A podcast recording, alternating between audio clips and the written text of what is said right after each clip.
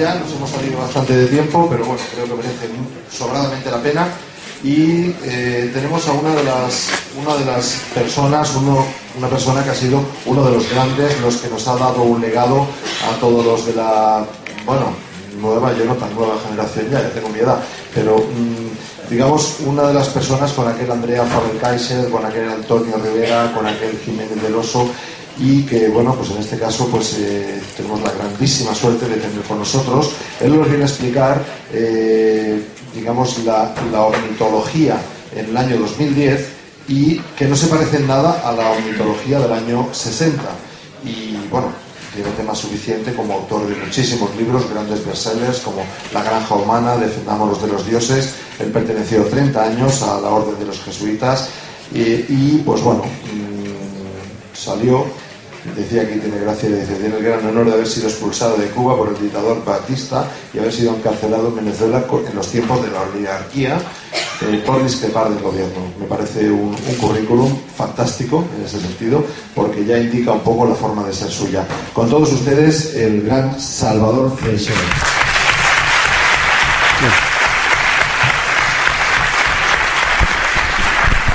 Bien, buenas tardes, un placer estar con ustedes. Yo estoy de acuerdo fundamentalmente con lo que les acaba de decir Rafa, Rafa Pal, que no es nada fácil de comprender y tiene una profundidad tremenda muchas de las cosas que ha dicho. Estoy fundamentalmente de acuerdo con él.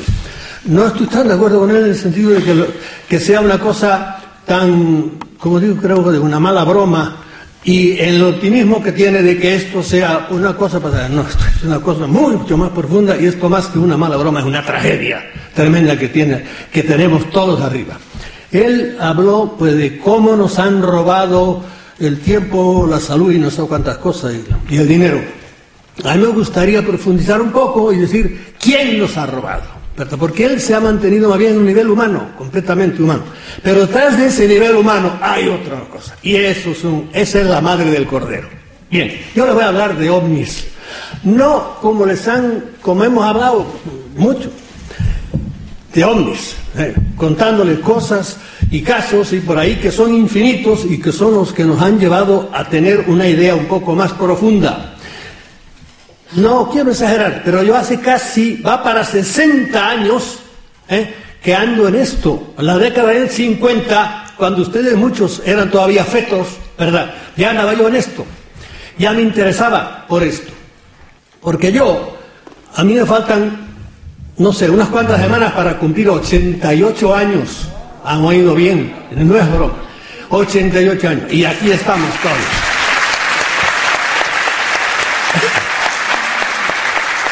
¿A qué le dan ustedes ese, ese, aplauso? ¿A los 88 años o a mí hoy? Bien. De modo que hace muchos años que no le he dado muchas vueltas, le he dado muchas vueltas a todo, a todo el asunto. Y hoy día ciertamente pienso muy diferente de lo que pensaba de, como, como ufólogo. A mí no me gusta decir ufólogo porque no soy pitillanqui, yo digo siempre ovnílogo, ¿entiendes? Los que tratamos de los ovnis. He andado por muchos sitios y me he movido y he visto todo. No les quiero, quiero frenarme de la tentación de contarles casos, porque los casos en la economología son infinitos, ¿verdad? Infinitos, de todas las cosas más, desde la, de a un hombre que usted lo conoce, si de repente se lo llevan y está el hombre medio muerto ahí y, y baja y está como un cañón porque lo han curado allá arriba, hasta una persona, la cual yo conozco casos así, que la cogen, está sentado cerca de su casa y lo, lo llevan, lo cierran por la mitad y en la parte de arriba del torazo se la dejan caer a un coche, le rompe el parabrisas y le cae encima a los pies. Y ustedes dirán, ¿pero dónde yo sé? Pues mire, yo, ¿quién me lo contó? El hijo del muerto. ¿En dónde? En Villahermosa, Tabasco, capital del estado de Tabasco, en México. Y me lo contó el jefe de policía que, investigó todo el asunto y que los metió a todos en la cárcel porque creyó que lo habían atropellado, pero resulta que la parte de abajo del cuerpo estaba a tres kilómetros cerca de su casa. Bien, lo más raro del mundo ha pasado ya con, con, toda esta gente, que es lo que está detrás del fenómeno ovni.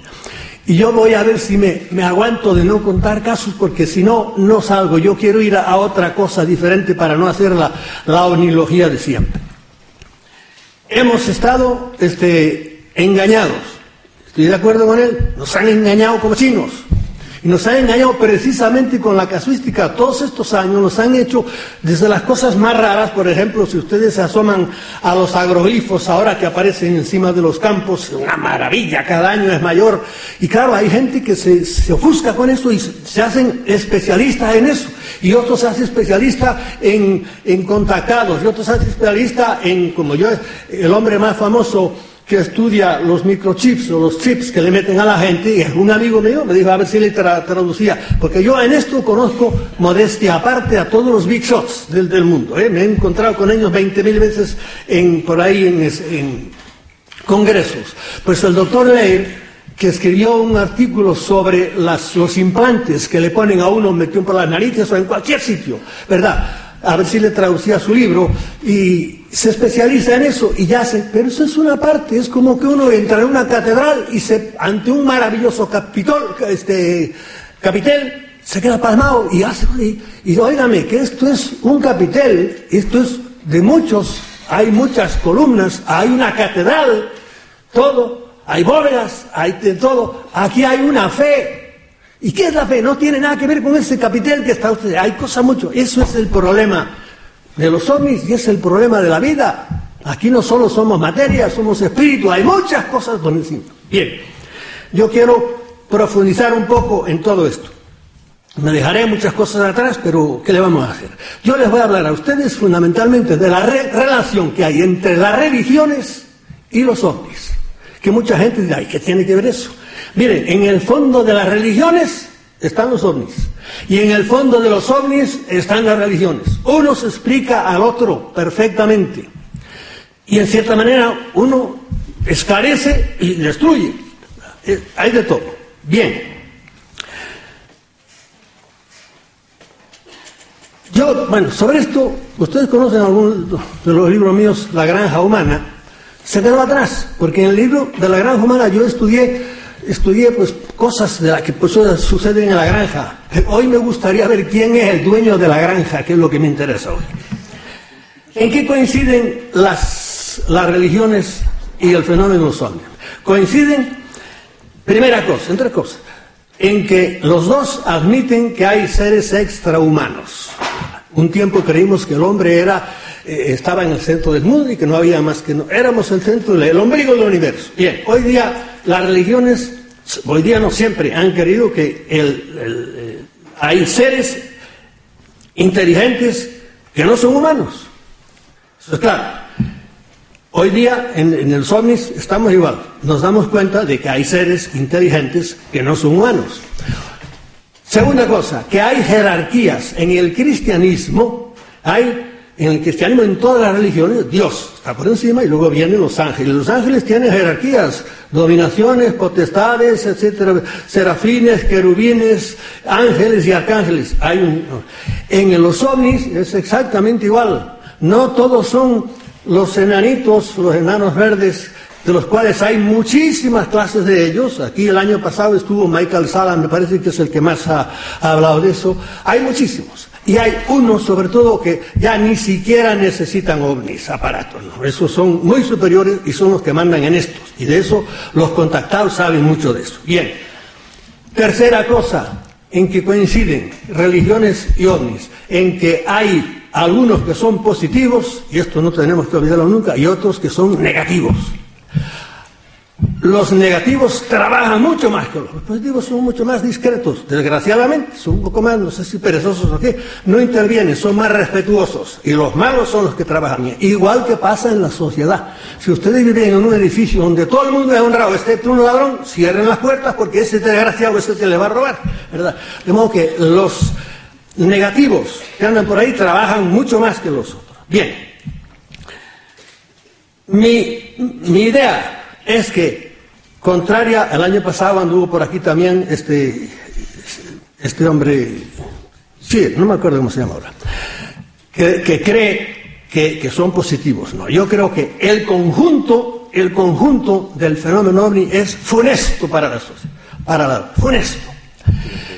Y que este mundo es un valle de lágrimas porque están ellos por aquí. Lo cual no quiere decir que no haya buenos y que no haya gente por encima, pero tal como está ahora es como épocas en la historia que son muy malas, pero pasan a lo mejor dos siglos y las cosas se ponen bien.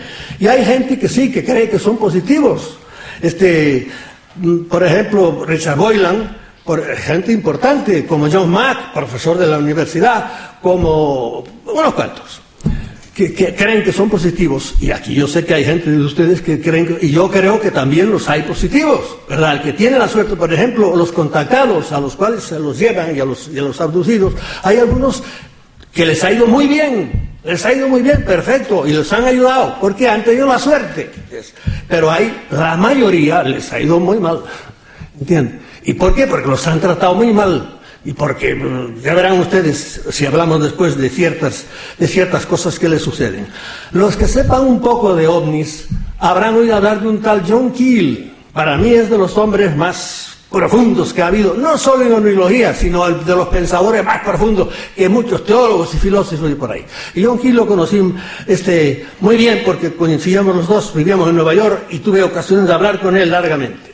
Y John Keel, que tiene libros, por ejemplo, este, Omnis, Operación Caballo de Troya, tiene muchos libros. Y digo, es para mí de los hombres más profundos que yo he conocido en cuestión de enfocar la vida humana, no solo la cuestión de Omnis. Y yo quiero una vez le preguntó un, un periodista, le preguntó, ¿usted se considera un ufólogo, un ovnílogo, verdad? Y él dijo, y tengo aquí la cita de él exactamente, yo no me considero, esto se lo pongo al principio para que les choque un poco, ya les digo, viniendo de quién viene, de, Kill, yo no me considero ufólogo, sino demonólogo. ¿Por qué? Porque la ufología es otro nombre de la demonología. Yo no creo que todos los ovnis vengan de otros planetas, sino que se trata de lo que el cristianismo, Kill no era ni católico ni cristiano, era un libre pensador total, ¿verdad? Como era muy inteligente, no era ateo hay que tener muy, muy de la cosa para estar. Luego hablaremos de eso. No es, eh, no, se trata de lo que el cristianismo llama Satanás ángeles caídos y demonios que llevan con nosotros desde el origen de los tiempos y que usan toda suerte de trucos y disfraces para hacernos creer que son extraterrestres.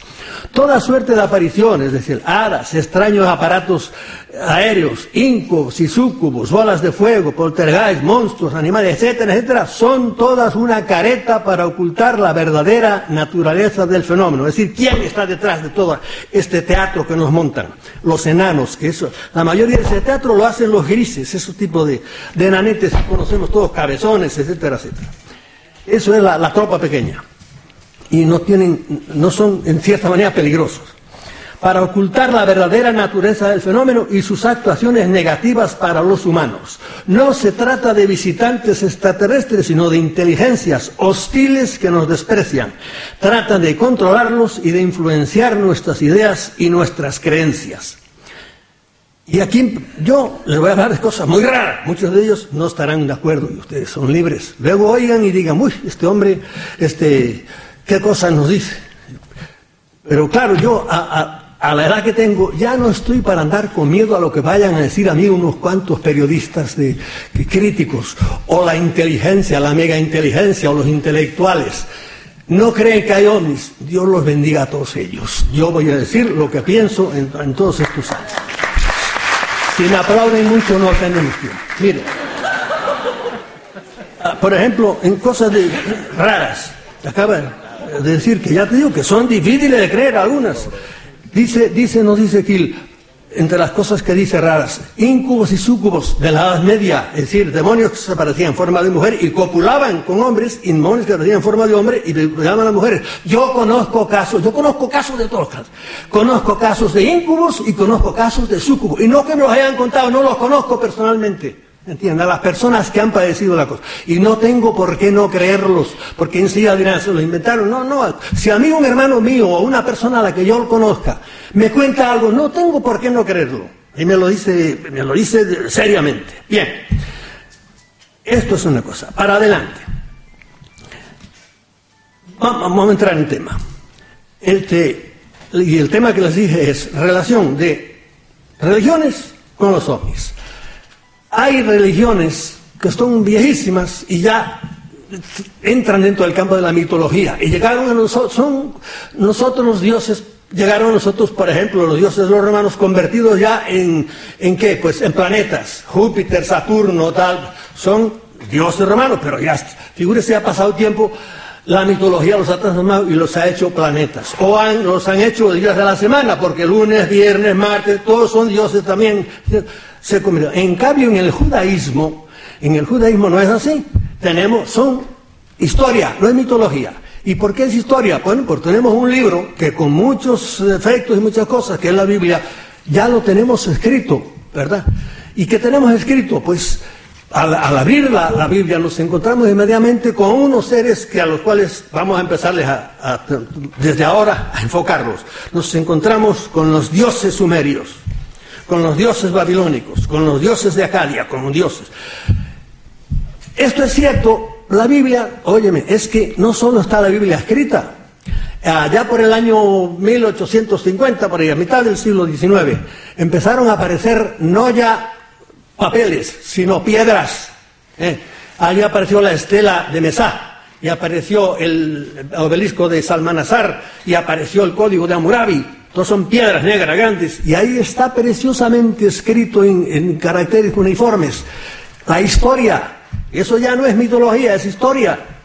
Y apareció, apareció el cilindro de Ciro, por ejemplo, y apareció nada menos que una biblioteca entera, 20.000 tabletas. Ahí ya no son piedras, son arcilla, escrita no en cuneiforme, está escrita en, en ugarítico. La encontraron los italianos, pero ahí está. Y gracias a Dios que hay tipos raros como Secaria Sitchin y otros grandes eh, historiadores, no, paleontólogos, que se dedicaron a investigar, a, a tratar de traducir, y han traducido todas esas cosas. ¿Y qué aparece ahí? Pues mira, aparece fortalecida la Biblia, porque aparecen los, algunos de los antepasados de Abraham, aparecen los nombres de las guerras que aparecen en la Biblia, de los reyes que aparecen en la Biblia, de modo que eso ya no es mitología, es historia. ¿Y qué vemos en la historia? Bueno, pues en la historia, ¿qué nos dicen de esos, de esos dioses? Nos dicen unas cuantas, unas cuantas características curiosísimas. Primero, esos dioses eran visibles, ¿eh? se les aparecían igual que se han aparecido siempre en las, en las religiones primitivas, los dioses aparecen. Hay todos los tipos de apariciones. Y, en Occidente ya no, no como cosas religiosas, sino como, como apariciones, punto. Tipos. ¿Y por qué lo sabemos? Pues por aquí tengo una cita de uno de esos sitios, que es el cilindro, se, llama del cilindro de, de Ciro, Ciro, rey de los persas. Dice aquí, en la línea 15 me parece que estaba, del cilindro de Ciro hay una piedra como uno, de un balón negra, como un balón de, baloncesto. Así está, toda trabajadita allí. Y dice en la línea 15, dice, Marduk, esos eran los dioses, Marduk, Moloch, Baal, El, Astarte, me parece que aparece por ahí, este, eran los dioses babilonios. Dice, Marduk le ordenó a Ciro, que fuese a Babilonia y lo acompañó durante todo el camino, a su lado, con un como un compañero y amigo, es decir, que estaba ahí visible. Claro, podemos decir, bueno, esto no hay un poco de rajo. Óigame, es que los cristianos, los que crean en la Biblia, Yahvé también se aparecía. ¿Y a Yahvé dónde se aparece? Pues vayan ustedes, creo que están en Génesis, hacia el final, se le estaba Abraham, padre del, judaísmo, y se le aparecieron tres, tres varones, tres personas allí. Y él se dio cuenta de que aquello era el mundo y se hincó de rodillas. Les dijo, curiosamente les dice mi Señor, como si fuera uno solo, pero bueno. De todo esto podríamos hacer 40.000 comentarios. Luego eso pensaron que era la Trinidad, pero nada. Este, Abraham se le apareció, y se le apareció en otra ocasión Abraham, no me acuerdo dónde, pero a Moisés, Moisés veía, era la única persona de todos que podía ver personalmente a Yahvé, a los demás. ¿Cómo lo veía? Ah, lo veían en una nube, allá arriba. Eso lo veía todo el pueblo. Una nube que acompañó 40 años. Cuando la nube se movía, dice el, libro de los números, ellos se movían. Y cuando se paraba, se paraba. Mitología, mire, a los aztecas en el México les pasó igual. Su dios Huitzilopochtli cuando los aztecas vivían allá por el estado de Utah, Colorado, por ahí el norte de Nuevo México, por ahí, se apareció Huitzilopochtli y les dijo, empiecen a moverse hacia el sur. Y allá empezaron.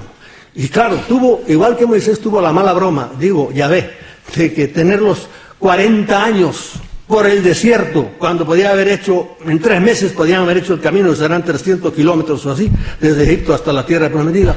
Huitzilopochtli fue más cruel, los tuvo tres siglos, ah, era mucha más distancia, eso sí, como 3.000 kilómetros por lo menos, hasta que llegaran, les digo, hasta que lleguéis al sitio donde encontréis a una serpiente, a una, un águila comiéndose una serpiente en lo alto de un nopal.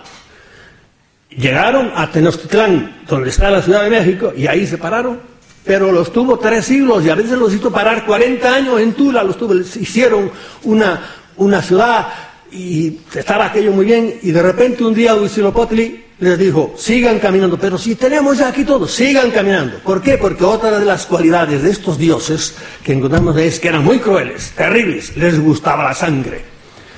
Sangre vertida de todas maneras. Esa es una segunda cualidad. Otra cualidad que tenían estos dioses eran que eran tremendamente sexuales.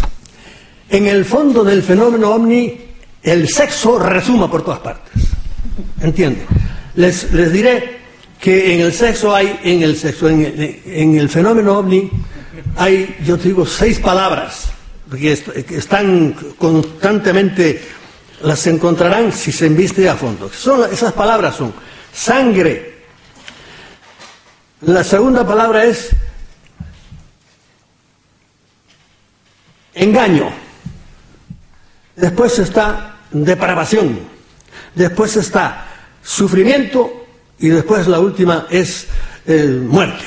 Esas palabras, que ya ven que no son nada positivas, están en el fondo del fenómeno ovni. Y en el fondo están en el en fenómeno religioso, si escapamos un poco, también están la, se me quedó una palabra que es sangre, sexo, engaño, depravación, sufrimiento y muerte. Irán saliendo según, según vayamos saliendo. Los, dioses, estos sumerios, eran muy sexuales. ¿Y por qué lo sabemos? Hasta por la Biblia lo sabemos, dice que los hijos de Dios, como le llamaba a estos seres, se enamoraron de las hijas de los hombres y copularon con ellos, y de ellos nacieron los gigantes, los nefilim famosos que eran tipos muy altos, de gran estatura.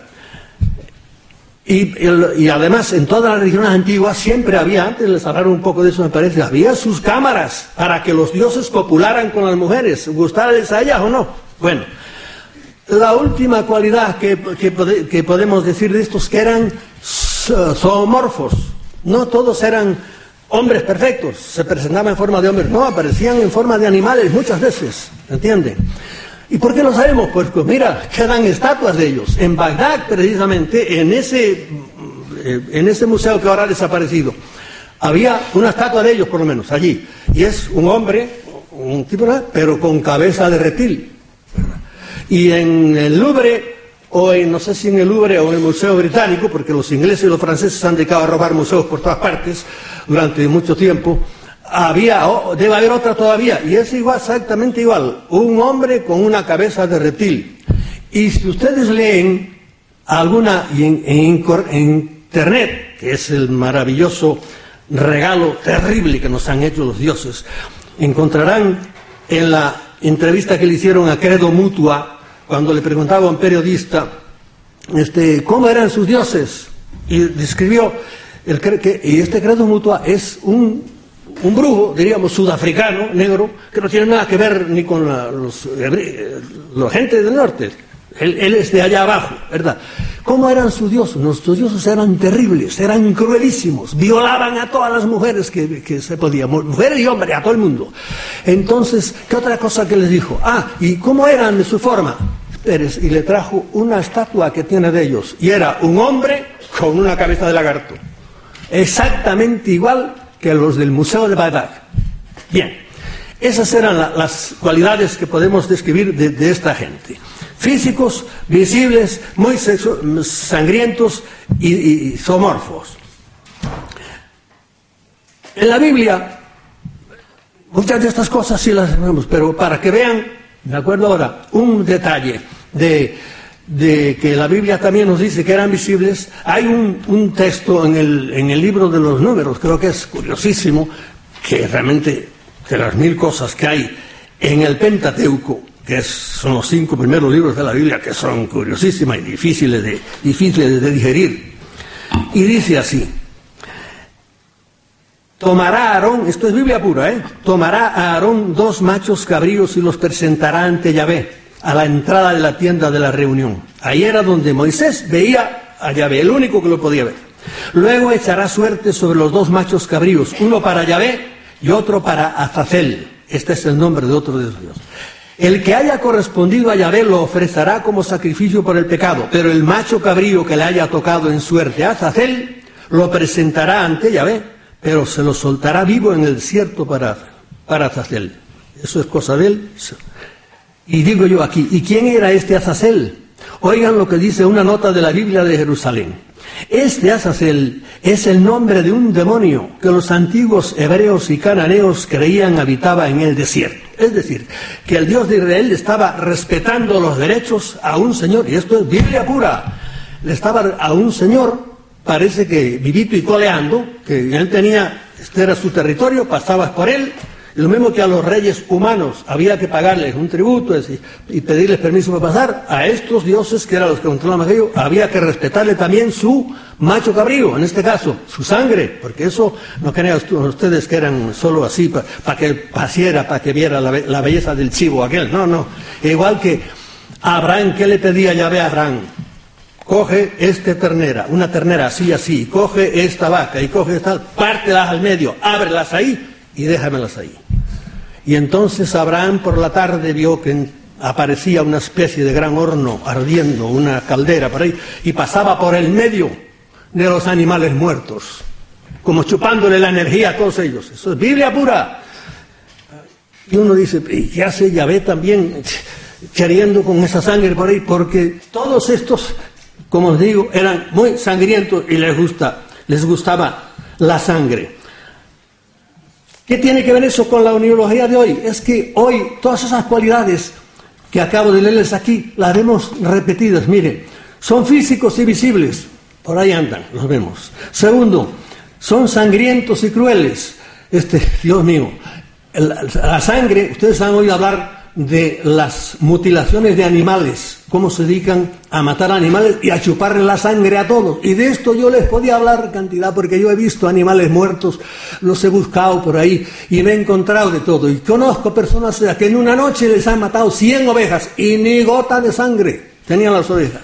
Y me he encontrado, qué sé yo, un campesino, por ejemplo, que antes hablaba con no sé quién por ahí, ahí un día que, porque en los periódicos en Puerto Rico, esto era en Puerto Rico, que se da en muchos otros sitios. ¿eh? Yo estaba entonces en Puerto Rico, por la noche decían que se habían visto ovnis por ahí, yo por la mañana iba temprano a el sitio, me encontré a un campesino con la vaca muerta allí delante, llorando, diciendo, ¿quién me mató mi vaca? ¿Quién me mató mi vaca? Que era, para él era todo. ¿Quién me mató mi vaca? Claro, yo veía aquello, sabía quién se la había matado, y no le dije, no le dije, eh, se la mataron los ovnis porque me hubieran matado a mí, desesperado que estaba. Y ¿Eh? Vi aquello, me di cuenta y salí. Y les podía contar muchos otros casos de eso, de cómo les gusta la sangre y cómo a estos pequeños, estos mayores ya, mm, los, los fuertes, los que mandan, los que están detrás, los más inteligentes, probablemente no son tan sanguinarios como estos, pero también les gusta. Otra cosa que era este, sexuales. Modernamente, ya les he dicho que yo conozco casos de incubos de hoy, de ahora, y entonces, de las personas que son, que son abducidas, la mayoría, si son mujeres, son violadas. Y si son hombres, también. ¿Por qué? Pues porque lo cuenta, mira, hace ni 15 días, eh, mirando en esa biblioteca de Alejandría que se llama Internet, por chiripa me encontré un caso nada menos que de San Petersburgo. Una mujer salió eh, de su casa por ahí, por la mañana, apareció en una cama del hospital. ¿Qué le había pasado? La habían encontrado en una cuneta, este, desnuda, y empezó a recordar, pues a contar, salí de mi casa, vino una gran luz, me llevaron, me pusieron en, un sitio que debía ser una nave por ahí, me tumbaron una camilla, me violaron, este, Y eso fue una de las cosas que dijo. ¿Y cómo era el hombre? Pues vino un hombre, un señor más alto, había enanos, más alto. ¿Y cómo tenía la cara? La cara tenía un reptil, era como una culebra. Dijo esto hace 15 días. Eso se, da, se ha dado siempre, en, todas partes. De modo que, y si echamos una visión para esto de, reptiles, de ofidios, de, dragones, a la historia, el culto a la serpiente está en toda la historia, en todos los pueblos, porque se van a Oriente y en Oriente a quién adoran? A los dragones, que también son de la, son de la familia. El culto a la serpiente está en todas partes. Yo podría decirle casi que yo mismo, en algún cruceiro de los que tenemos en Galicia, esté perdido allá por los montes, en alguno me ha parecido ver una culebra, aunque está allá porque encima de las cosas antiguas, viejas, el cristianismo cristianizó aquello y le ponía cruces encima. Bien. Y antes de, abandonar el tema este, y abandonar el paraíso, ¿quién estaba el paraíso? Una serpiente. Lo primero que sale en el primer libro de la Biblia aparece una serpiente ya, tratando de qué? De hacer uno de estos de estos seis negros que yo lo dije, tratando de engañar a dos pobres hombres que estaban ahí diciéndole, coman de ese árbol. Eso sí es mitología, pero ya la historia. Coman de ese árbol. Lo estaba tratando de engañarlos. Probablemente habían dos casi iguales discutiendo allá. Bien, tengo aquí una palabra, me, me da miedo entrar en ella y por eso seré, seré rápido. Y la palabra es conspiranoia. ¿Qué es la conspiranoia? Pues mira, la conspiranoia es es la, definición, eh, la, tienen las personas que creen que este mundo está regido por otras, no por los humanos, sino por otras inteligencias. En el libro mío, La granja humana, yo apunto a eso. Esto es una granja. Y hoy lo que quiero decir, ¿quién es el dueño de la granja? Bien, los conspiranoidos pues creen eso. Y claro, es una cosa, la esperanza está totalmente desprestigiada, porque la ciencia lo ha dicho ya, que eso nada, son inventos de, inventos de la gente. Yo soy conspiranoico, ¿entiende? Y el que hoy no es conspiranoico es que está más ciego que un topo. Bien. Lo primero que creemos los conspiranoicos es que, lo primero, es que este mundo está regido, las autoridades grandes, no las pequeñas, los alcaldes de barrio y por ahí, este, aunque sean alcaldes de Barcelona, está regido por una gente tan terriblemente corrupta, tan podrida, tan asquerosa, tan endemoniada, tan poseída, ¿eh? que ya si la gente supiera la corrupción de los grandes líderes mundiales es que yo no sé qué pasaría. Porque no tienen usted de lo terriblemente corruptos que están. Roban, ni roban siquiera, es que son pobres posesos. ¿Entiendes? Son pobres posesos. Bien, ya digo, esto es un tema terribilísimo en el cual no quiero entrar mucho.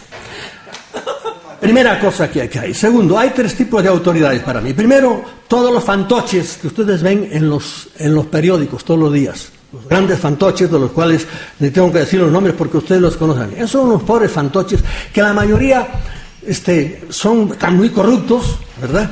Lo primero que han hecho para llegar ahí, pues nada, mentir, engañar, corromper y a muchos robar también, etcétera. Y algunos eh, delinquir y hasta matar.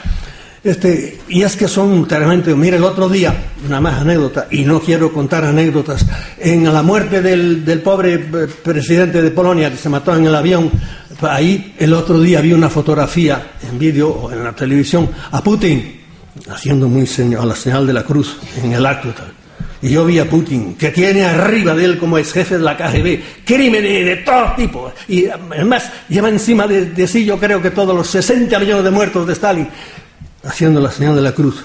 Yo ya que yo dije, hijo de Putin, su padre era Putin. No, no, su padre se llamaba Putin. No, no, esto no lo he dicho, no lo he dicho con mala voluntad. Bien, el heredó el apellido. Y es que son así. Primera cosa, estos que vemos en los periódicos son unos pobres, no nada de pobres diablos, son gente que, ya para mí son posesos. Detrás de ellos hay una gente que ustedes no ven nunca los nombres. Esos mandan más, pero son los que inspiran, los que tienen idea. Esos ya, estos segundos que no ven nunca, esos sí son ya unos auténticos posesos. Quiero decirle, por ejemplo, Hitler era un poseso total. Hitler se iba a su montaña y volvía y venía, venía trepeando, decía, los dioses, decía, los dioses son malos, quieren la guerra. Y se ponía furioso por ahí. ¿Por qué? Porque Porque Hitler era un proceso, era un, era un pasa que luego tenía, tiene sus maneras de presentar y por eso tiene esa capacidad bárbara de atraer a la gente. Bien, detrás de estos visibles están los invisibles. Pero, y ahí viene el gran salto, detrás de estos invisibles vienen otros que ya no son humanos y ahí es donde entran los dioses. Ahí es donde entran este, el escalón referente a lo que nos decía antes aquí el, el joven. ¿Por qué? porque ya son los que mandan. Esos son los, los ovnis que no necesitan ya aparato. Y esos son, tienen una inteligencia tremenda, pero tremenda. Son sutiles, los, eh, como están, por ejemplo, ahora manejando a la sociedad, decía, los manejan bárbaramente. Usan, las, usan estos que ahora han copiado los, sociólogos modernos usan eso de una manera maravillosa y quieren lo que es blanco nos hacen creer que es negro y viceversa, juegan con nosotros de una manera tremenda. Bien, eso es lo que creemos los conspiranoicos que somos unos pobres malditos de la ciencia y de, los, de los, intelectuales, etcétera. ¿Cómo, ¿Qué hacen esta gente? Pues miren, nos han dado últimamente unos juguetes maravillosos, porque Internet es una cosa increíble, es la biblioteca de Alejandría que antes yo tenía que ir a la enciclopedia que tengo en mi casa, venga constantemente, ahora no, doy a cuatro botones y le pregunto cómo se llamaba la suegra de Alfonso décimo el sabio y me lo dice. Yo digo, pero ¿quién demonio ha metido eso ahí? Esto es una maravilla. Pero son unos instrumentos envenenados. Nos han dado unos instrumentos envenenados que a la gente preparada le hacen mucho bien para mí, vamos, yo no, si yo a esta edad de mi vida no tuviera internet, yo no sé qué rayos haría, ¿verdad? Pero con eso tienes ahí todo lo que quieras. Pero a la pobre gente que no tiene formación por ahí, el daño que está haciendo internet es de miedo en el mundo. En Corea del Sur ya hay clínicas especializadas solo para desenganchar de internet, ¿verdad? Claro, internet es una, pero los, los instrumentos que nos han dado últimamente son instrumentos de las pantallas, todas las pantallas triquitas, todo, es increíble. El primero, la televisión, que se nos cuela en casa y ahí no tienes que leer nada, comprar nada, sentarte y oír a que te digan los imbéciles que, te, que te echan la cosa. Y esto es increíble ahora. Por favor, les voy a decir cosas tan interesantes que si me aplauden no hay tiempo para nada. Miren, por ejemplo, ahora para comprar un ordenador nuevo, no compren, espérense. Un teléfono, no, los teléfonos, mire, es para hablar, saca fotografías, graba, te conecta con internet. Ya yo digo, no, no compre, no, el, próximo teléfono voy a esperar a que traiga ya inodoro incorporado. Y entonces, entonces yo lo compro porque ya no se puede, no se puede pedir más a ver qué quiere, qué le van a meter. Y allá te digo, es maravilloso, pero con esto nos están dominando. Bien. Hay cinco maneras de hacer de hacer dinero en el mundo, fuertes. Hay muchas maneras, comerciancitos por aquí, pero pequeño y tal, pero hay cinco maneras. Primero, la venta de armas. Los millones y millones en grandes, la venta de armas. Las drogas. Las, los medicamentos, las grandes, eh, las grandes eh, compañías esas de medicamentos. El petróleo y la banca. Eso Bueno, pues eso está totalmente dominado hoy día por ellos. Ahora, esas cosas dan dinero, tienen mucho dinero. Todas estas gentuza que les dije, la arriba, todos son multimillonarios, multimillonarios. No les digo los nombres porque ustedes conocen mucho, pero bueno, de algunos sí, que son, andan en los periódicos, son, no son casi conocidos, pero son, si yo les digo el nombre de George Soros, ¿quién es? La mayoría de ustedes no saben quién fue, quién es George Soros.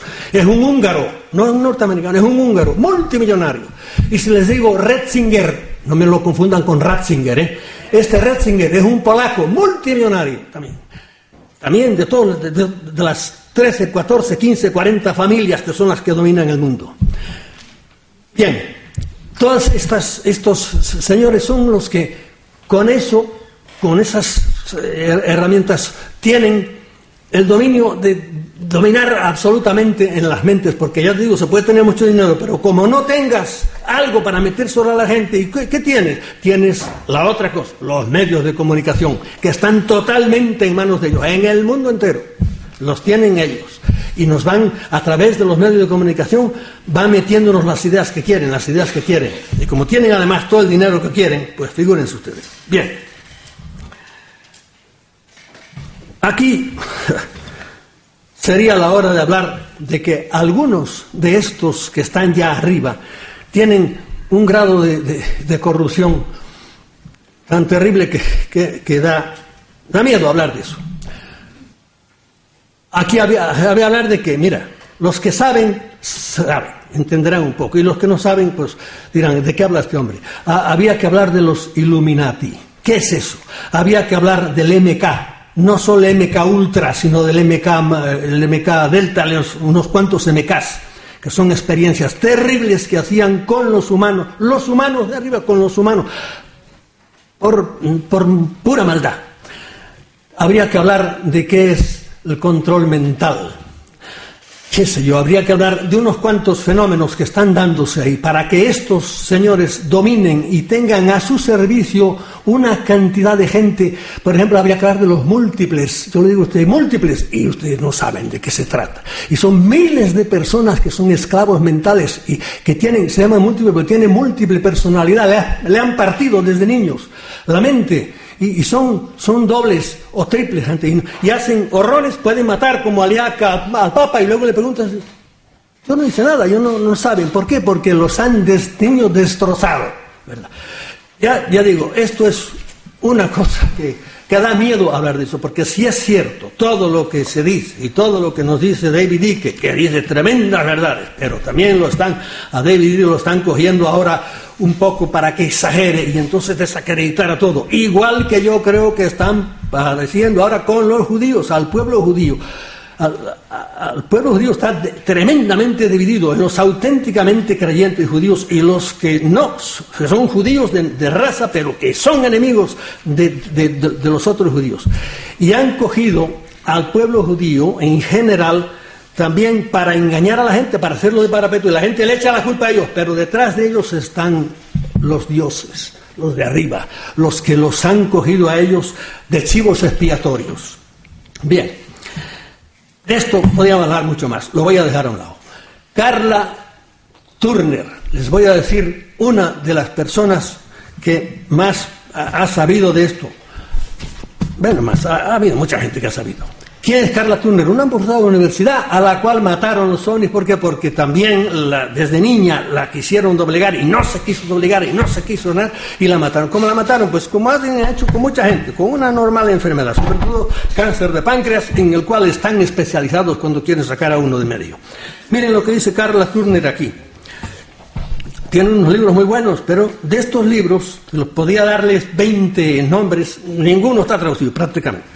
Carla Turner dice, y le voy a decir cómo actúan los buenos, los enanos, los títeres de, esto, los, los visibles, ¿verdad? Los que tienen menos peligro, aunque son muy cabroncitos. Dice ella, pueden hacer desaparecer un coche de la carretera sin que los demás coches se den cuenta. De cada una de estas cosas que les voy a leer, yo podía contarles un, caso, pero no quiero, no quiero pararme, porque no, si no, no llego a donde quiero. Segundo, pueden penetrar en la mente cuando les plazca. Son hasta los más malos tienen un poder enorme con la Esto es solo con mirarte, y a veces variando de 40.000 otras cosas pequeñas. Tercero, pueden entrar sin problema en una vivienda o habitación, tanto de día como de noche. Aquí en España, en la revista Más allá de por él, les empezaron a llamar visitantes de domicilio. Pueden entrar, puedo decirles que entran a través de las, viviendo en un cuarto piso, no entran a través de las ventanas por arriba, sin subir por las escaleras y sin romper ventanas ni nada. Testigo presencial. Pueden interferir con un infante cuando aún está en el seno materno. También podría decirle casos de estos. Pueden abducir a un niño de la cuna sin que se sepa cuándo. Bueno, ustedes dirán, ¿por qué me paro? Es que tengo dentro de mí una lucha diciendo, chico, cuéntales algo, cuéntales algo, ¿verdad? Porque eso es lo que le gusta a la gente. Y yo digo, no, no, no, no quiero contar nada. Pero bueno, aquí, aquí les hago una excepción. ¿Qué les dije ahora? Podemos ir a un niño en la cuna sin que se sepa cuándo. Miren, San José de Costa Rica, allá por el año 1975, un niño en una, en plena San José, capital de, de Costa Rica, no de Puerto Rico. Una, gente bien en medio de la ciudad. Los que conocen a las ciudades viejas americanas desde los, vaya, de los primeros tiempos españoles, verán que en medio de la ciudad a lo mejor hay una gran, una gran cosa, como pasa aquí en Segovia y por ahí, con un gran muro alrededor. En esta casa tenía un gran muro alrededor, bien cerrada, gente de dinero, tenían su buen jardín, que era casi un parque pequeño. Allí había un niño, menos de dos años, en un sucunita por ahí. Van a darle de comer y el nene no está. Y no está, y no está, y se vuelven locos. Y la madre por ahí viene la policía y tal, y el nene no está. Y pasa un día y no pasa. Y al segundo día, creo que fue no sé cuántas horas, ¡pum! Aparece de repente el niño la, la cosa. Bueno, gritos, etcétera. ¿Qué pasó? Nadie supo nunca qué pasó. ¡Ah! Pero ahí viene una cosa que me retrotrae a mí, a los, a los, a los dioses romanos y antiguos. El, apareció desnudo el niño, el pantaloncito y la camisita del niño estaban en la pola más, en la rama más alta del árbol del jardín, allá estaban. Tuvieron que venir los bomberos a bajarla de allá. ¿Qué hacen eso? Los romanos hacen bromas de los dioses. Son los juegos de los dioses. No le hicieron nada al niño. Bueno, vaya hasta saber cómo le traquetearon el cerebro. Pero el caso es que el niño allí estaba enterito, ¿verdad? Esto nada más Fíjense si se pueden contar cuentos de esto. De bueno, pueden aducir a un niño de la cuna sin que se sepa cuándo. Podía contarle algún caso más por el estilo. Ojo, la desaparición de niños en el mundo es mucho mayor de lo que ustedes creen. Yo una vez pasaba por Nueva York y compré el US, US Today, creo que se llama, y allí había, que lo publiqué en uno de mis libros, una página entera de niños desaparecidos últimamente, serían como 20 o 30, no sé cuántos. Bien, ¿a dónde van a parar? Claro, si es uno aquí, ah, no son tantos, sí, pero es que hay muchas naciones en el mundo, ¿verdad? Y hay sitios donde estos desgraciados trabajan mucho más eh, que, entre nosotros. Pueden interferir y cambiar las relaciones entre los humanos, tanto las sociales como las amorosas. unir y desunir, eso es enorme como lo hace. Y claro, esto no, no, se entera mucho la gente. Pueden causar enfermedades, pero con el dedo meñique, y las causan cuando uno les molesta mucho, lo sacan del medio, de una manera muy natural. O a veces tan natural como un resbalón en el baño, por ejemplo. Se resbaló en el baño, muerte natural. Sí, sí, pero no, no crean que fue tan natural. Por último, pueden entrar, este, pueden causar problemas mentales y generar afición a las drogas. Pueden causar guerras y crear generaciones de gentes amorales y sin amor. Esto es lo que han venido haciendo desde el principio de los tiempos para convertir este desventurado planeta en un valle de lágrimas, porque si ustedes miran cómo es la espantosa historia humana, la horrenda historia humana, que es guerra y guerra guerra y muerte y todo el mundo contra todo el mundo. Y uno dice, pero ¿cómo somos el hombre inteligente? Somos tan imbéciles que no paramos de pelearnos con otros. Ah, es que hay alguien que nos está traqueteando por dentro. Bien. Esto era lo que hacen los buenos. Ahora miren lo que dice Buckley, que es otro individuo que es japonés, no es lo que dice de cómo trabajan mucho más profundamente, y aquí es, sí que es la labor de los que están arriba de todo, que ya no son humanos. Bueno, estos tampoco eran humanos. Dice, esto es lo que dice Buckley. Estos híbridos reptiles humanos, él ya le llama así ya híbridos, porque muchos son auténticos híbridos, llevan, como le dije, son procesos, llevan dentro de sí ya una personalidad que no es humana. Son la fuerza principal que actúa en el fondo de toda la extendida maldad y crueldad que hemos visto siempre en la Tierra.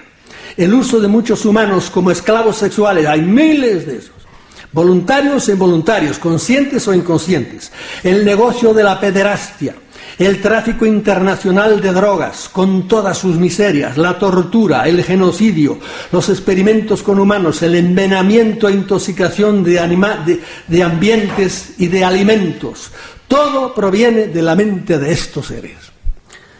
Aquí dice él el, uso de drogas, Señores, las drogas en el mundo, las drogas en grande, no, no crean que son los pobres desgraciados, no, pobres no son tampoco desgraciados narcos, no, no, son las grandes autoridades del mundo, son las que meten las drogas, porque les interesa.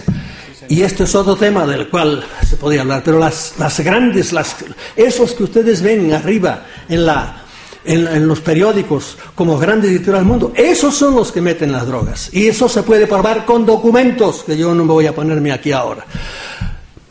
Y dejémonos ya de ser ingenuos. es que nos han estado engañando, los de arriba y los del medio y los de abajo, todos. Bien. Ah.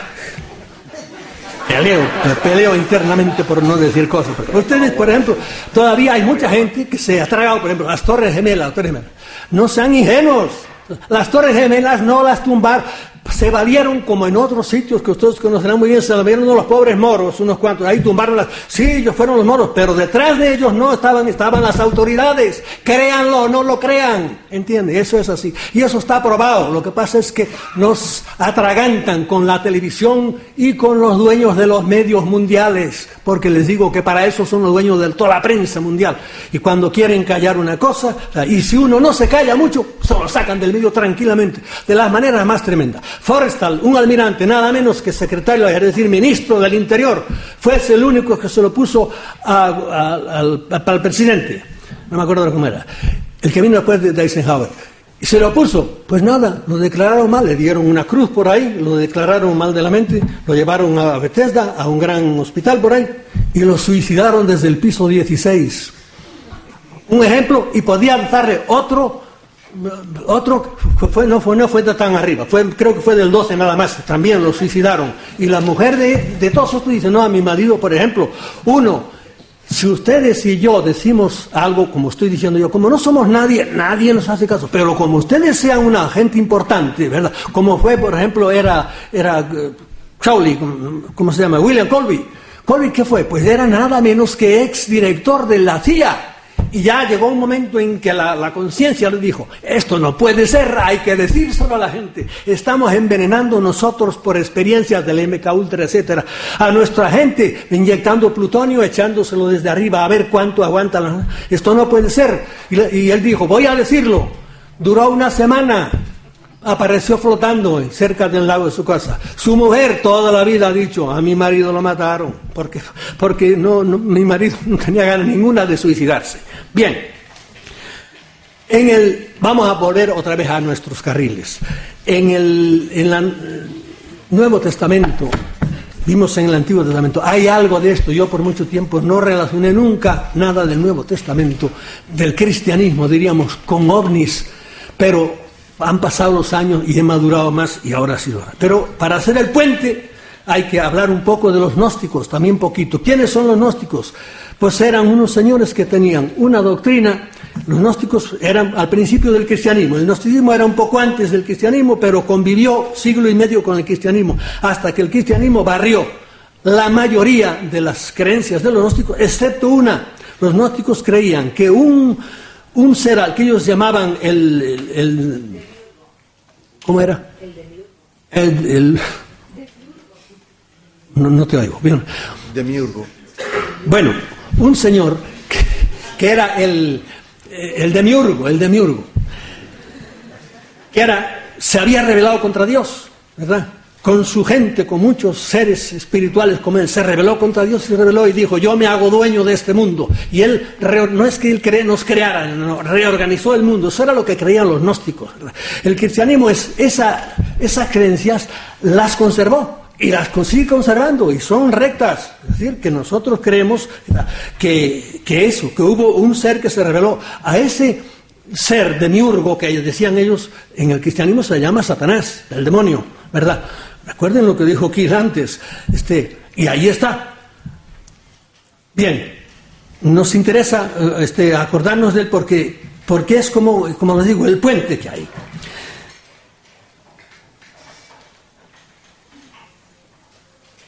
¿Qué textos hay que me pueden llevar a mí a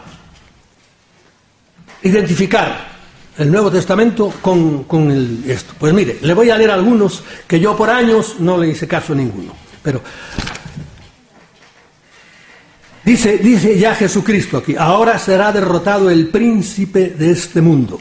Y un poco más adelante dice, ya no hablaré mucho más cosas con vosotros porque llega el príncipe de este mundo, pero él nada puede contra ti. Y un poco más adelante todavía vuelve otra vez y dice, el príncipe de este mundo será condenado. Y claro, uno, uno dice, bueno, ¿y quién es el príncipe de este mundo? Que no, bueno no es, porque dice, no, ese no tiene nada que ver conmigo.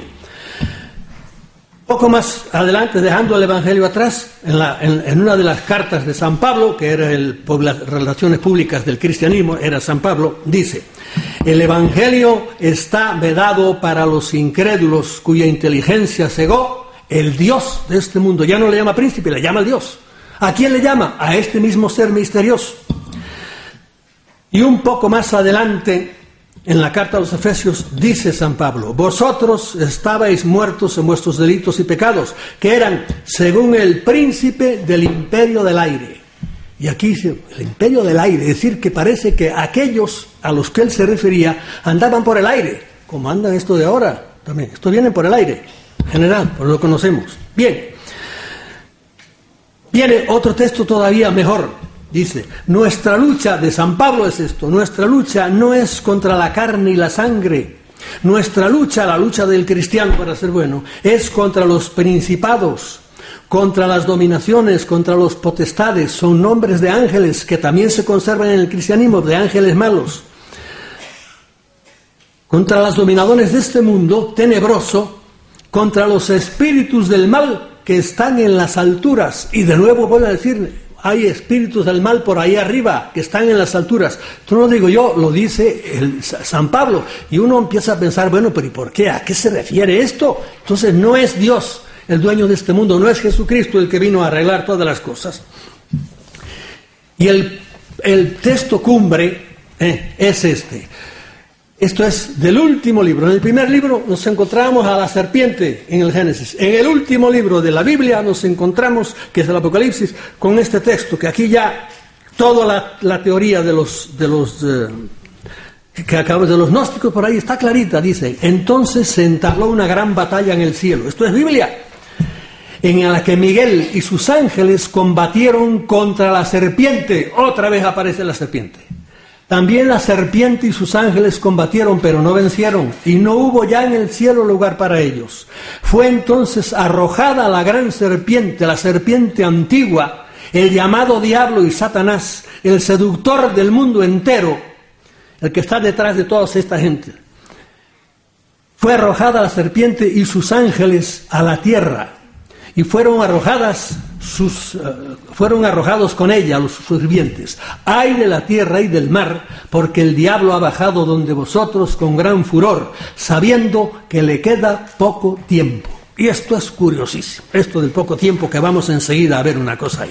Pero bueno, este, aquí dice, habla claramente de que hubo una gran una pelea y que una gran serpiente, y es, resulta que esa serpiente parece que, que ha tenido, ha, conservado la, forma.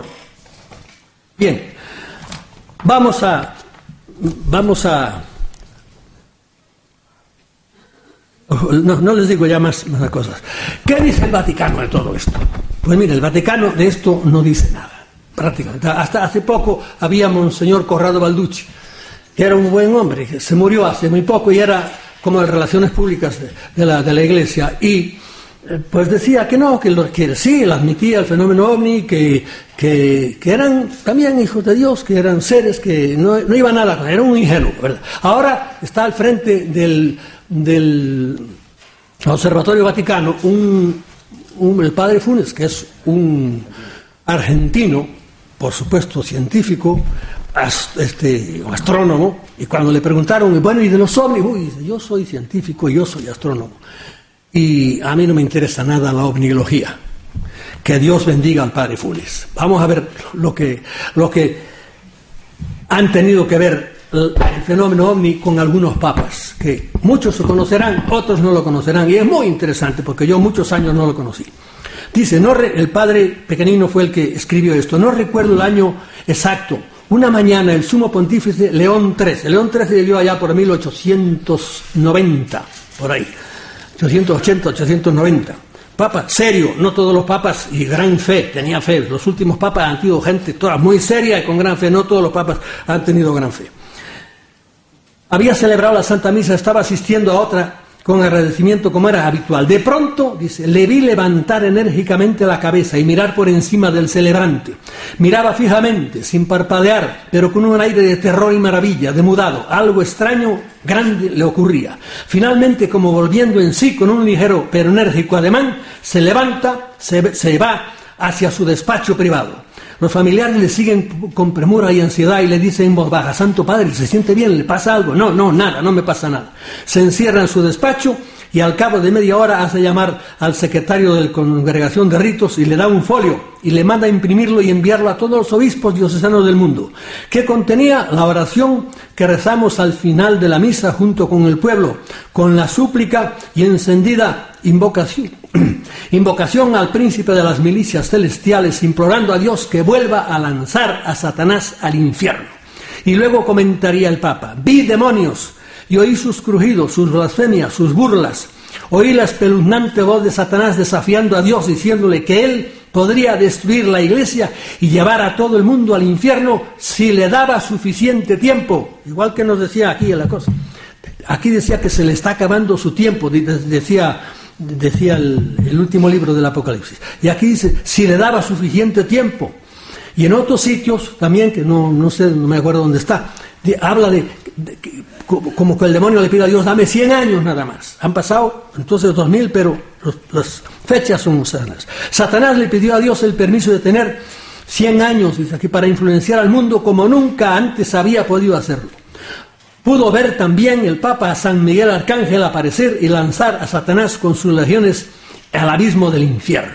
Bien, después de León XIII vino eh, Pío X. Pío X fue un santo varón, tan santo que lo canonizaron ya y es San Pío X hoy día. Después de Pío X vino Benedicto XV, que fue un canonista, también un hombre muy serio. Después de Benedicto XV vino Pío XI. Pío XI es ya de mi quinta, ya me acuerdo yo de él en 1900, 1935 por ahí, y los enemigos de Pío XI pues fueron Stalin, que estaba entonces el comunismo echaba chispas, y fueron Hitler, contra el cual escribió una encíclica que se llamaba Min Brennen Sorge en alemán, y, y, el gran enemigo de él fue Mussolini, con el cual tuvo que hacer el pacto de Letrán, y para el cual hizo en Roma una italianada, pero tremenda, pero muy italiana dentro de la ciudad de Roma hizo la ciudad del Vaticano para hacer hizo un pacto muy bueno con Mussolini que ahí se portó bien Mussolini. Bien le dejó hacer eso.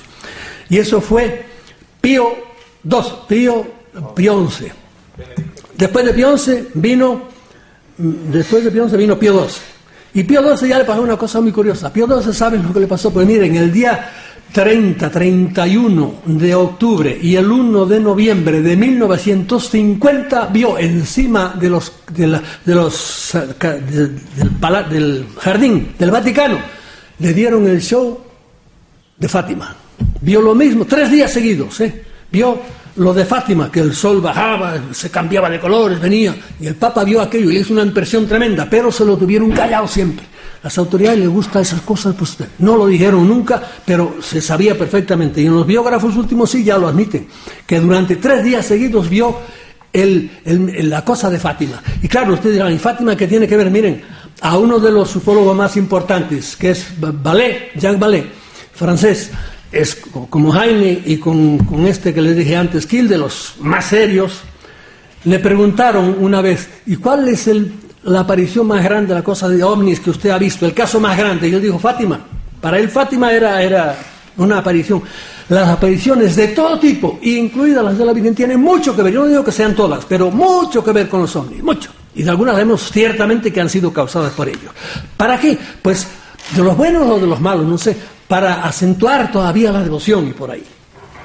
Después de Pío XII vino Juan 20, después de Pío XII vino Juan 23 y de eso hablaremos enseguida. Después de Juan 23 vino Pablo VI. Pablo VI tuvo una, la osadía de decir que el demonio era un ser real, dijo él, personal, maligno y muy poderoso. Y cuando dijo esto, y además añadió que era que el humo de Satanás se había metido dentro de la iglesia.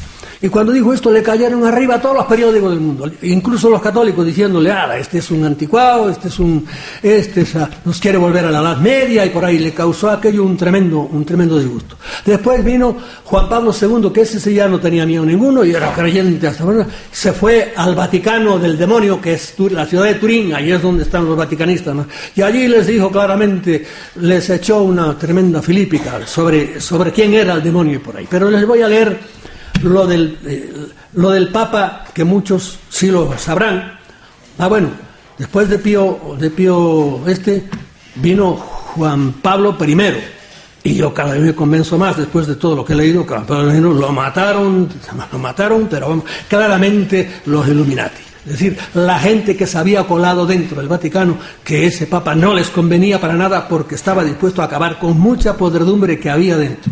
Bien, este, algunos de ustedes a lo mejor están pensando, hombre, este, le está saliendo el jesuitismo para afuera. Pero, mire, yo he escrito, he sido muy crítico con el cristianismo. Hoy día no sería tan crítico, ni mucho menos, por lo que les diré. Yo he escrito un libro que se llama Mi iglesia duerme, que aquí, eran tiempos de Franco, me lo taparon, no salió para nada. Pero en América lleva más de 20 ediciones. Un libro respetuoso del cristianismo, pero que digo algunas verdades. Después escribí un libro que se llamaba ¿Por qué agoniza el cristianismo? Que como ven ya no está tan... Y después escribí otro que era todavía más fuerte, que era el cristianismo un mito más. Ya digo que hoy día, y no son folletos, no, son libros de 300 páginas. Hoy día no sería tan... porque veo que el cristianismo es el clavo, aunque sea ardiendo, al cual nos tenemos que agarrar ante esta catástrofe que está pasando en las sociedades, en todas. Nos estamos yendo al precipicio porque se está acabando, se está acabando los valores que hasta ahora han cohesionado a las sociedades, empezando por la familia. Sin una familia no hay sociedad. Digan lo que digan los imbéciles que nos quieran gobernar. Y eso está ahora desmembrándose, está acabándose. Nos dicen no solo que hay, hay cinco tipos de familias. Tu madre tendrá cinco tipos. La mía era mi padre, mi madre y mis hermanos. Bien. Este, miren lo que les pasó a Juan 23. El Papa y yo, eso lo dijo el secretario de él 20 años después de que él se había muerto. Creo que era un chileno. El Papa y yo estábamos caminando a través del jardín una noche del mes de julio, esto era en Castel Gandolfo, de 1961, cuando observamos sobre nuestras cabezas una nave muy luminosa. Era de forma oval y tenía luces intermitentes y de un color azul y ámbar. La nave pareció sobrevolar nuestras cabezas por unos minutos para luego aterrizar sobre el césped en el lado sur del jardín. Un extraño ser salió de la nave. Tenía forma humana, a excepción de su cuerpo que estaba rodeado de una luz dorada, y mire qué detalle, y tenía las orejas más alargadas que las nuestras. Su santidad y yo nos arrodillamos, no sabíamos lo que estábamos viendo, pero supimos que lo que fuese no era de este mundo. Por lo tanto, debía ser un acontecimiento celestial. Rezamos y cuando levantamos nuestras cabezas, el ser estaba todavía allí. Esto nos comprobó que no era una visión lo que, lo que estábamos viendo. El Santo Padre se levantó y caminó hacia el ser. Los dos estuvieron alrededor de 20 minutos, uno frente al otro. Se los veía gesticular, como si hablaran, pero no se sentían sonidos de voces. No me llamaron, por lo que permanecí donde estaba y no pude oír nada de lo que hablaron. Luego el ser se dio la vuelta y caminó hacia su nave y enseguida ésta se elevó. Su santidad dio media vuelta hacia mí y me dijo, qué curiosas palabras, los hijos de Dios están en todas partes, aunque algunas veces tenemos dificultad en reconocer a nuestros propios hermanos. Esto es muy curioso lo que digo y que se prestaba a una buena exégesis. Aunque la experiencia parece increíble, el secretario nunca supo lo que fue lo que habló Juan 23 con el extraño personaje y siempre se ha especulado con algunas revelaciones que le habría hecho el visitante cósmico. Revelaciones y profecías que él anotaba, el Papa, en un diario y que con el tiempo han resultado muy ciertas. Entre ellas están el asesinato, esto antes todo lo que pasara, ¿eh?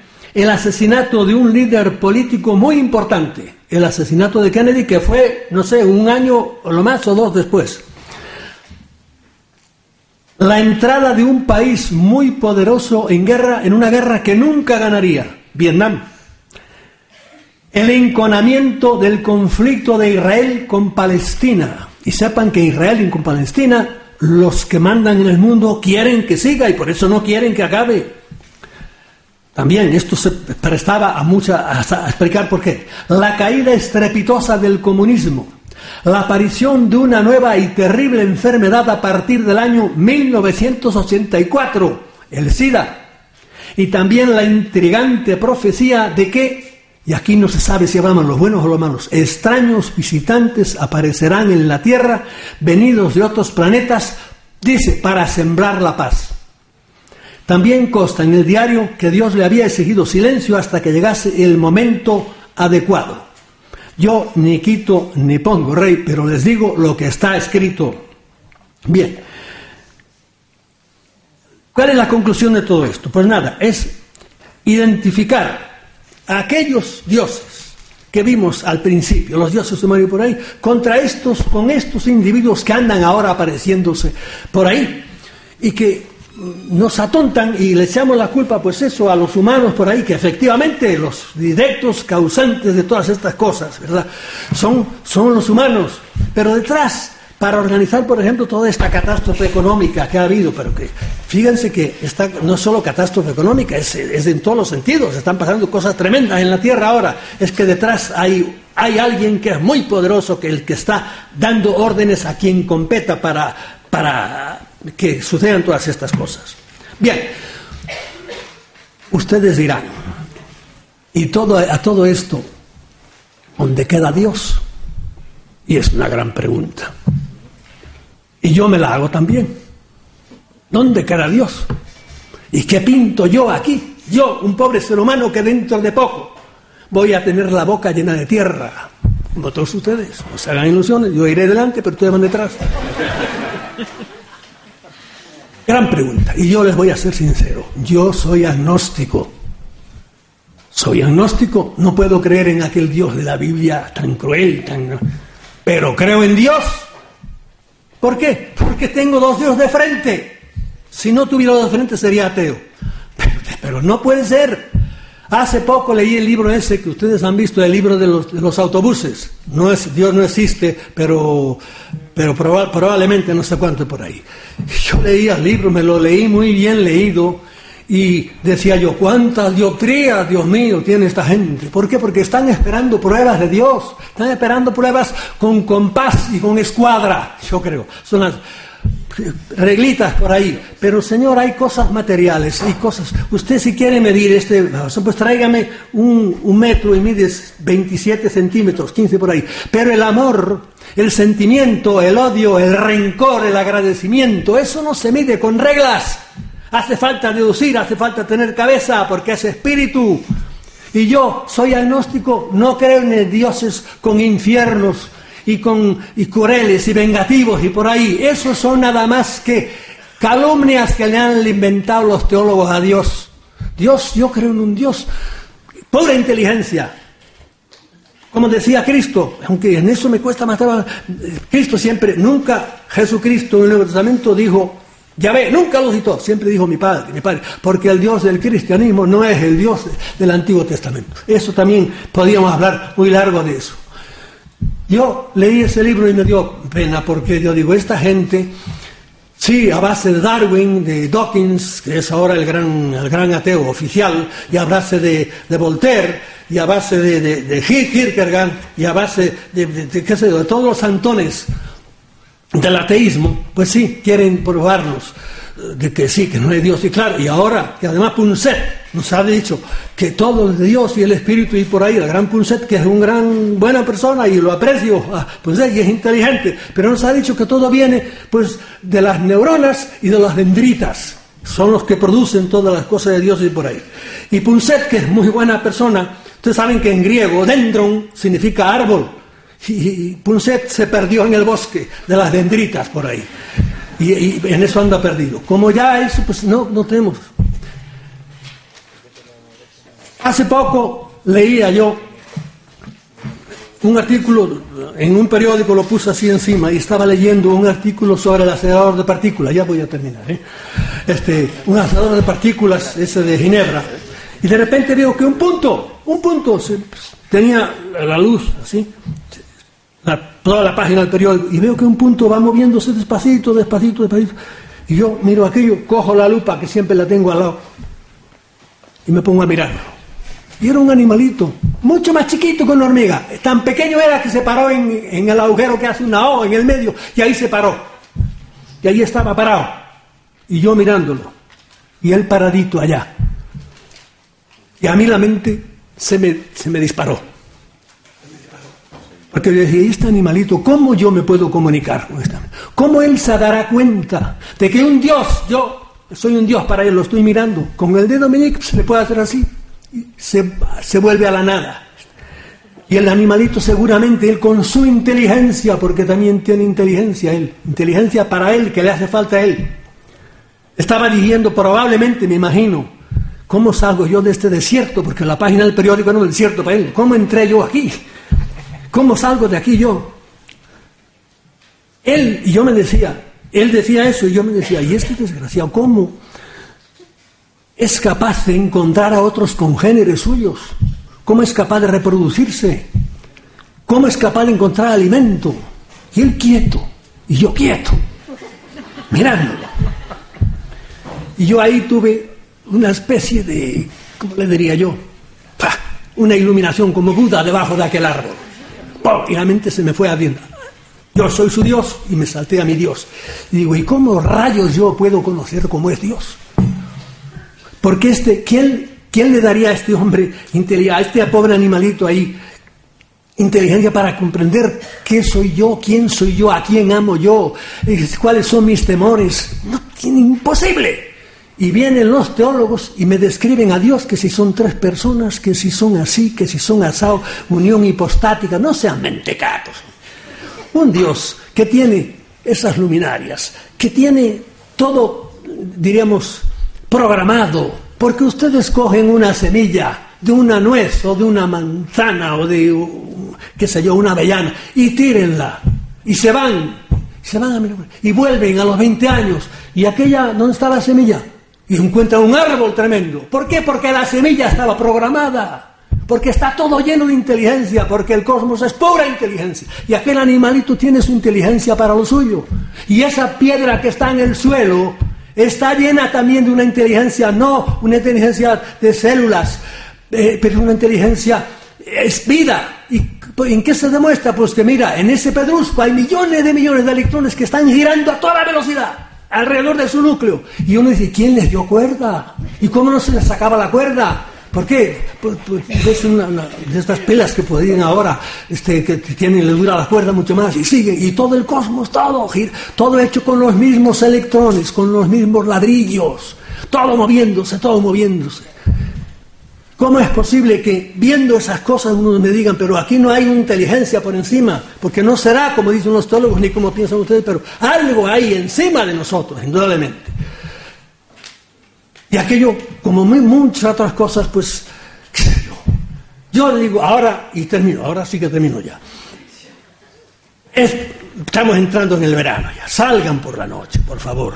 Déjense de, la televisión. Miren las estrellas.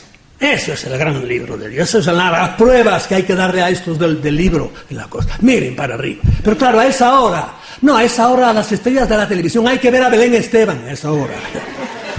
¿O cómo se puede perder uno una, una patulea, una pelea de, María Antonia con la Raola? Eso no se lo puede perder de ninguna manera. Y ahí está todo el mundo viendo aquello. Digo, santo Dios, qué daño haces. Cómo embrutece, cómo estupidifica a todos. Y todas las masas viendo.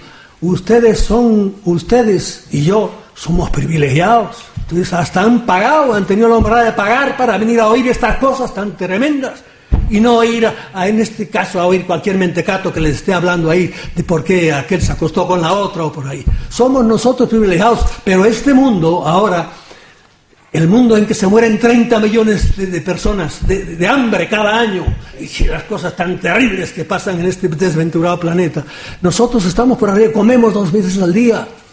Salgan por la noche ahora que es verano y miran, es, es un firmamento enorme. Y quédense pasmados, una estrella, otra estrella, están a millones de kilómetros y ustedes con sus ojos en un segundo, pum, hacen el viaje de una a otra. Todo es un misterio, todo es maravilloso. Y Dios, ante este libro tan grande, ¿qué hace? Pues pasa las páginas de su Biblia, que es la gran Biblia de Dios, el firmamento, con el sol de cada tarde. Y termino con unas, unos versos de mi poeta favorito, el cristiano, el, el cubano Buesa. Hay de aquel que solamente vive despierto y que lanza sobre las cosas una sola mirada, porque al llegar a la luz o a la sombra no sabrá nada, ni para qué ha vivido, ni por qué ha muerto. Mirad las flores, mirad las mariposas, y ateos o creyentes, mirad la luz del día, pues si Dios no existiera, ¿quién haría estas cosas? Pero si Dios existe, ¿para qué las haría? Muchas gracias por su paciencia.